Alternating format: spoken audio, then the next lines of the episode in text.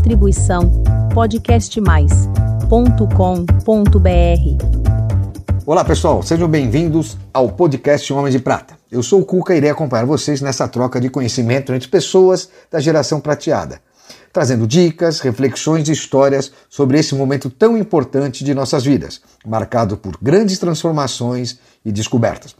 Acompanhe agora mais um episódio do nosso programa. E não se esqueçam de seguir a gente no nosso canal do YouTube e nas redes sociais, Instagram, LinkedIn e Facebook. Homens de Prata, uma geração de valor.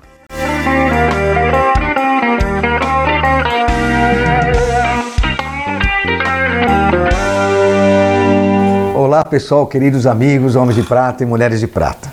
Como eu falei para vocês, no episódio passado eu comecei uma entrevista com o grupo é, GCAP, que é do Carlos Alberto Polato. Pessoal que é do agronegócio de Primavera do Leste, isso mesmo, no estado do Mato Grosso do Sul. É muito legal, como a história é fantástica, nós resolvemos dividir em dois episódios. Primeiro eu fiz a primeira gravação com o presidente do grupo, que é o Carlos Alberto Polato, e também juntamente com um dos filhos, que é o Luiz Fernando Polato. E hoje nós estamos dando continuidade para falar com dois filhos que dão e cuidam das operações, um focado mais na pecuária e o outro na produção agrícola. Então é com o maior prazer que eu recebo hoje Remil Polato Neto e Rafael Polato. Sejam muito bem-vindos, Rafael e Neto. É um prazer de recebê-lo aqui no Homens de Prata, começando com a apresentação de cada um.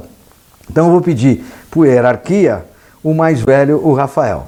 Eu sou Carlos Rafael Polato, tenho 38 anos, Mato Grossense, nascido em Rondonópolis é um prazer participar desse grupo Homens de Prata e estamos aí para um bate-papo bacana. Um abraço, Cuca. E agora eu queria que o meu querido Neto se apresentasse. Eu sou Renil Polato Neto, tenho 37 anos de idade, moro em Primavera do Leste, Mato Grosso, sou produtor rural e agradeço muito pelo privilégio de estar participando do Homens de Prata, apesar, apesar de ser um aprendiz. Né? Muito obrigado, Cuca, minha gratidão. Que bacana. E dando continuidade, é o que eu venho na outra entrevista falando com o pai de vocês, né? é sobre a sucessão familiar, uma empresa que ele começou muito jovem e vocês, muito jovem, assumiram algumas funções de comando desse grupo. Então, eu queria ouvir falar de vocês um pouquinho, é, como é que é a importância do pai de vocês para a operação que vocês cuidam hoje? Como é que é essa transição e essa capacitação que vocês tiveram para chegar ao dia de hoje e comandar tanto o agro como a pecuária, cada um em sua área. Por favor. É um norte, na verdade, para nós. Né? Meu pai, que na história dele, perdeu o pai muito cedo, aos 12 anos de idade. Né? para nós é gratificante tê-lo como um norte né? É, nesse processo de passagem de, de bastão. Isso aí foi um degrau que como se diz, foi, foi compassado, né? Porque no começo ele era muito centralizador, só que os filhos foram crescendo, o negócio foi crescendo e ele também foi amadurecendo e foi passando mais responsabilidades para a gente até a gente assumir é, cada um a sua função, né? No negócio. Que bacana. E hoje você cuida de que operação dentro do grupo? Pecuária, ciclo completo, ciclo, ciclo completo, cria, recria e engorda em confinamento. Legal. Você, já vai, você vai me falar um pouquinho mais já já. Sim. E você, Rafa? Você é o cara que sai colhendo soja, como é que é essa coisa? Ele é muito é, bem-vindo. Bom, né? Se desse tempo para sair colhendo, isso é ótimo. É, mas assim, é, primeiro assim, não só nós, do, nós três, os filhos, somos novos, mas o pai é muito novo também, tem 56 anos. E o que é mais importante de tudo, eu acho assim, quando a gente tem que se autodirecionar, se autopuxar, é um desafio muito maior do que você ter alguém com mais conhecimento te dando direção, te puxando, que no caso é o nosso pai, que é novo também, né? Então, ele teve esse desafio na vida dele, ele começou com 18 anos, praticamente sozinho, orientado pelos irmãos, mas ele tocava o negócio praticamente sozinho, né? E é muito bom, muito gratificante. Eu falo para ele, eu estava fazendo o acordo de, de família esse tempo atrás, colocamos lá que ele ia aposentar com. Ele falou, colocou 70 anos. Eu falei, não, pai, 90. E aí eu falei, senhor com 90, eu vou estar com 82 e a gente lá em Camboriú tomando cerveja junto. Você acredita que ele vai se aposentar? Você acha que ele vai se aposentar? Eu conversei com ele agora. Vocês estão perdidos. Ele, ele passou a gestão com rédea curta, né? Vocês vão trabalhar, mas eu estou olhando. É, Eu vou é aposentar muito legal.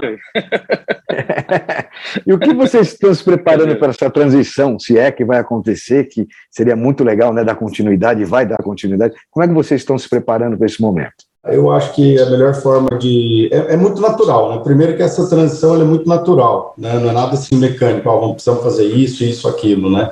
É, Mas eu acredito assim que é muito importante para nós, é, segunda geração, estar tá sempre estudando. Eu acho que estudar é extremamente importante, até para a gente acompanhar a tecnologia, acompanhar as inovações que, que acontecem e que todo dia tem coisa nova no agro, na pecuária, né, na agropecuária de modo geral. Então a gente uhum. tem que estar bem preparado para isso também, para essa mudança. Porque, inclusive, hoje a tecnologia, inclusive de 15 anos para cá, né, acho que no agronegócio foi, sim, fantástico. Muito, é. é muito importante, né? A gente vai é. falar de tecnologia. E você, Rafa?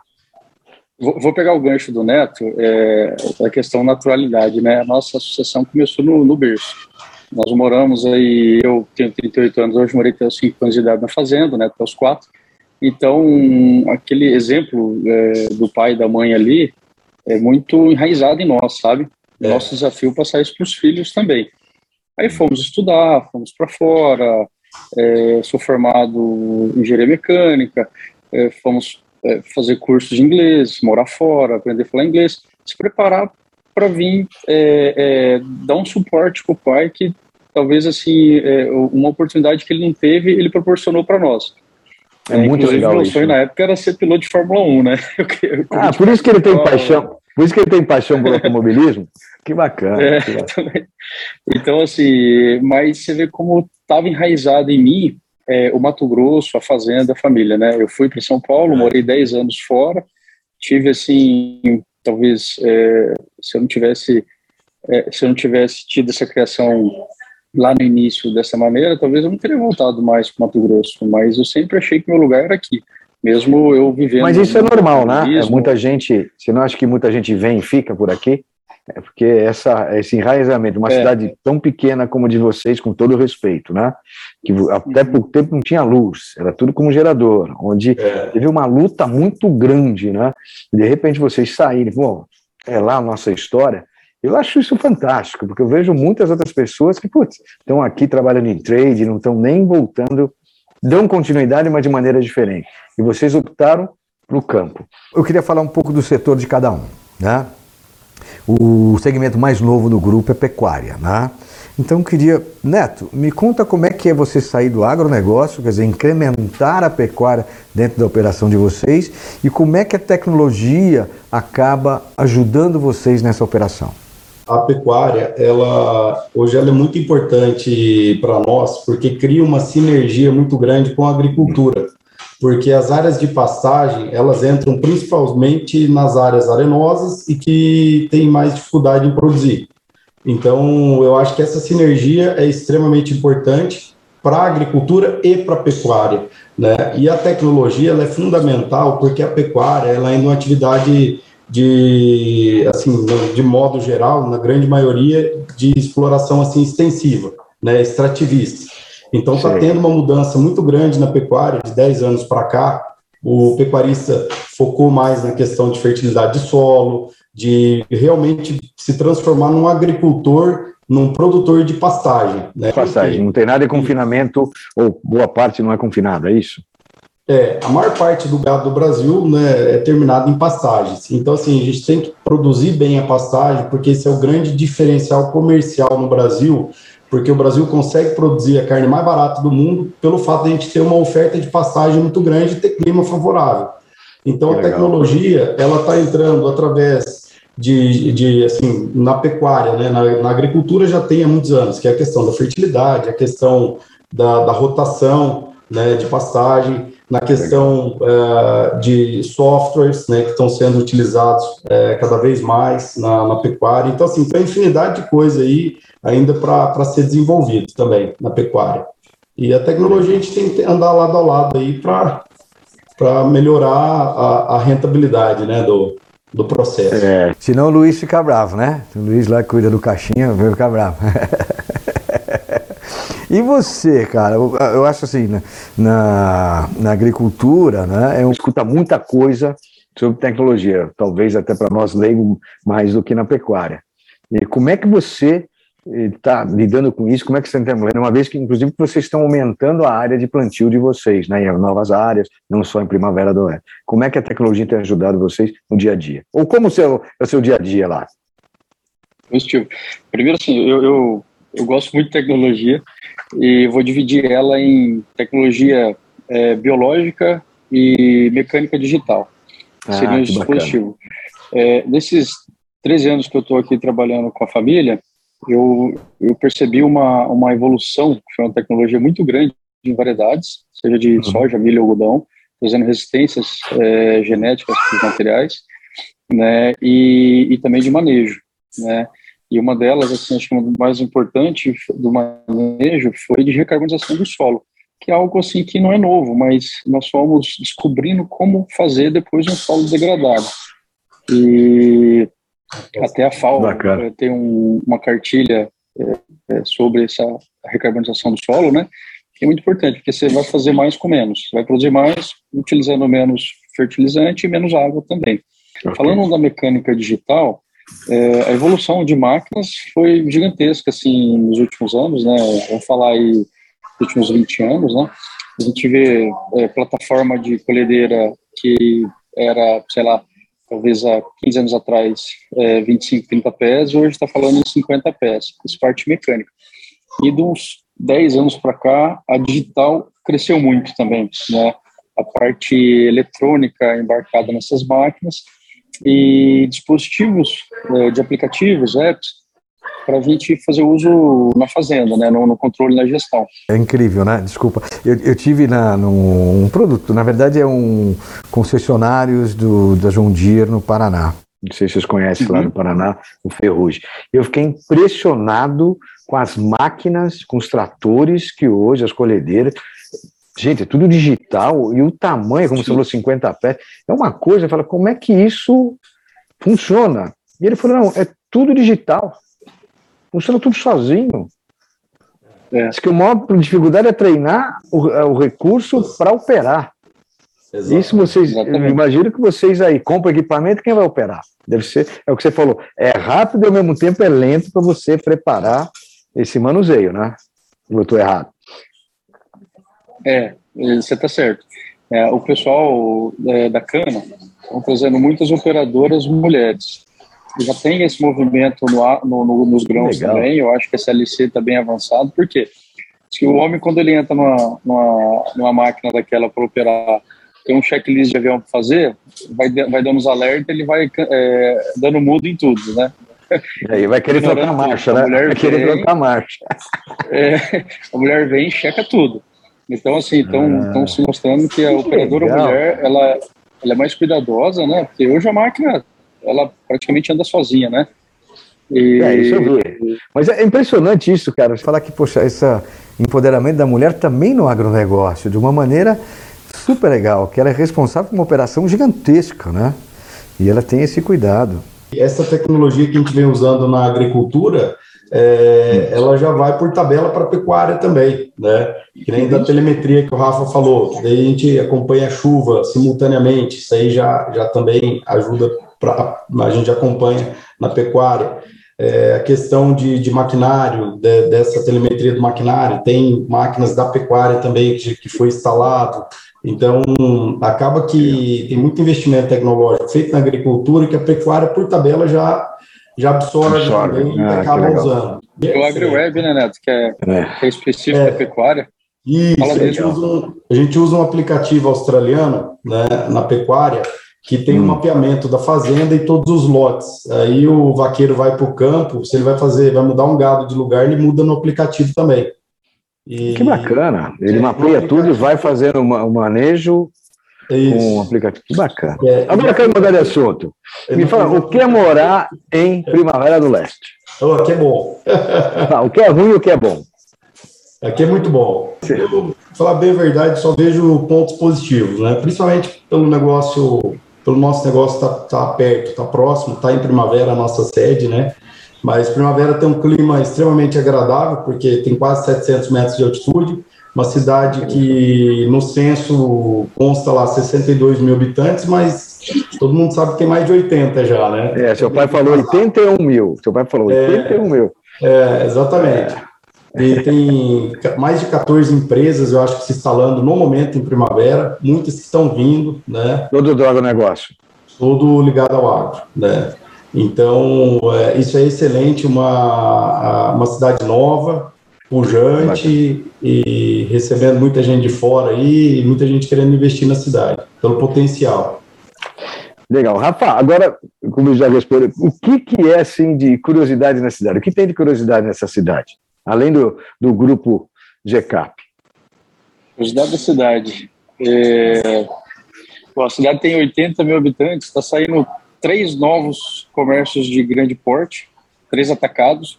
Normalmente eles se instalam em potencial de venda de 250 mil. Então você vê que na, a grande primavera, é, pega ali para Natinga, Novo São Joaquim, Santo Antônio do Leste, o pessoal vem fazer compra tudo em primavera. E, e eu acho assim que, que chama muita atenção nela é, os últimos acho que não os últimos, né, mas todos os prefeitos que nós tivemos foram prefeitos que fizeram é, plano diretor, tem tudo é, no papel. Né, então a cidade ela, ela cresce de maneira ordenada, assim, sabe? Ela é, e longe dos grandes políticos, né? Longe dos grandes é. políticos, né? Você conseguir sair do grande centro, ter uma qualidade de vida e ser produtivo, criar família do jeito que vocês criam, eu não mudaria, não. Ainda, ainda tendo a possibilidade de vez em quando Luiz liberar um chequinho para vocês fazerem uma viagem, porra. É, é ele é, é, é difícil, é um cara incrível. É, o que vocês mais gostam quando estão na companhia da família? É, eu aprendi na pandemia, é, curti muito a minha casa, saía muito. Hoje, dificilmente eu passo um domingo fora de casa. Vamos dizer, vou pescar. Eu volto domingo cedo para ficar em casa domingo o dia inteiro. Eu percebi que esse esse domingo em casa me faz bem pro resto da semana inteira, assim, sabe? Me, eu descanso, me limpo a mente, fico melhor preparado para a semana de trabalho. E você tem quantos filhos? Tenho dois. Dois. Que idade eles têm? Miguel e Matheus. Miguel tem 11 anos e o Matheus tem 7. Ah, que legal. Que bacana. E, e você, Neto? A mesma pergunta, o que, que você faz aí? O que, que você faz quando. Fala dos seus filhos e me fala o que, que você faz quando está em família. Ah, positivo. Eu tenho três filhos e é, a Maria Luísa com 15, Beatriz com 9, o Marcos com 1 ano e 5, e tá vindo a Elisa em dezembro. Caramba, quatro? Quatro, vai, vai ser quatro. Que bacana. Não esquece de ligar para o doutor Nicolau D'Amico, quando você precisar. Ah, beleza. Obrigado. Já, já. Eu vou te passar o telefone já, já. É, e o que eu gosto de fazer quando eu estou em família, é, primeiro, assim, refeição em família, que eu acho que é muito importante, sentar à mesa Bem, com a família. Ah, que legal. Para almoçar, ou no jantar, ou no café da manhã, eu acho que pelo menos uma refeição por dia em família é importante. Outra coisa que a gente é, preza muito em casa é oração em família, né? Isso também é importante para nós. E assistir filme também, as crianças adoram né, assistir um filme, então a gente, a gente dá uma segurada na TV aqui em casa. Então, para tornar isso um, um momento especial, falar, hoje nós vamos assistir um filme em família. Então, esse tipo de coisa, coisa simples, né? Mas estar junto, que eu acho que é o mais importante, né? Vocês assumiram o negócio muito cedo, cada um tem uma gestão, então vocês são homens de prata por direito, né? No conceito de, das realizações. Mas vocês são mesmo aprendizes de homens de prata aqui para os homens de prata. Então, cada um, por favor, faça uma mensagem, passe uma mensagem para os homens de prata e as mulheres de prata. E agora, vamos pela ordem hierárquica aqui, vamos lá. Mais velho. É, mais obrigado. É. Eu, eu falo muito com meus filhos assim, o que é do homem é do homem, né? É, então, assim, o que é de cada um é de cada um. E o que a gente fizer de, de errado aqui na Terra, nós vamos pagar aqui na Terra. Então, o que eu deixo, eu, assim, trabalho, é, acorda cedo, vai trabalhar, seja justo, né? É, o negócio tem que ser razoável para as duas partes, porque senão o cara que está negociando com você ano que vem não está lá para negociar com você de novo. Que o, o mundo recompensa. As pessoas querendo o teu bem, pessoas gostando de fazer negócio com você, você tratando os colaboradores que estão à sua volta bem e crescendo junto com você, eles vão tá todo mundo torcendo. Eu acho que isso aí Deus vai abençoar e, e coisa positiva vai acontecer, né? Sucesso vai chegar. Esse é um aprendiz homem de prata. E você, Neto, conta pra gente qual é a mensagem que você deixaria aqui para os homens de prata. Olha, a mensagem que eu deixo para os homens de prata, primeiramente, é gratidão por, por essa geração. Foi a geração responsável aí pelo grande boom de desenvolvimento do Brasil, né? E eu, o que eu gostaria de dizer é que para o próximo que tem filhos, que passem esse bastão, que não desistam da educação dos filhos, né? e, e que formem pessoas boas para dar continuidade ao que vocês começaram, né? E é, sou muito grato a, a, essa geração dos homens de prata aí. Muito obrigado. Legal, gente. Uma delícia conversar com vocês. Vocês que assistiram já a primeira parte, né, com o grande capo dessa, desse grupo, uma família lindíssima dos Polatos, lá de Primavera do Leste. Hoje conversamos com mais dois integrantes. Uh, são nossos aprendizes aqui, mas com conteúdo fantástico. Muito obrigado, meus amigos. Eu adorei falar com vocês. Obrigado, aqui no Homens de Prata. Obrigado, Incrível mesmo. Pessoal, espero que vocês tenham gostado. Um forte abraço a todos. Não se esqueçam de se inscrever, compartilhar para receber nossas novas publicações. E mais uma vez agradeço a sua audiência. Homens de Prata, uma geração de valor.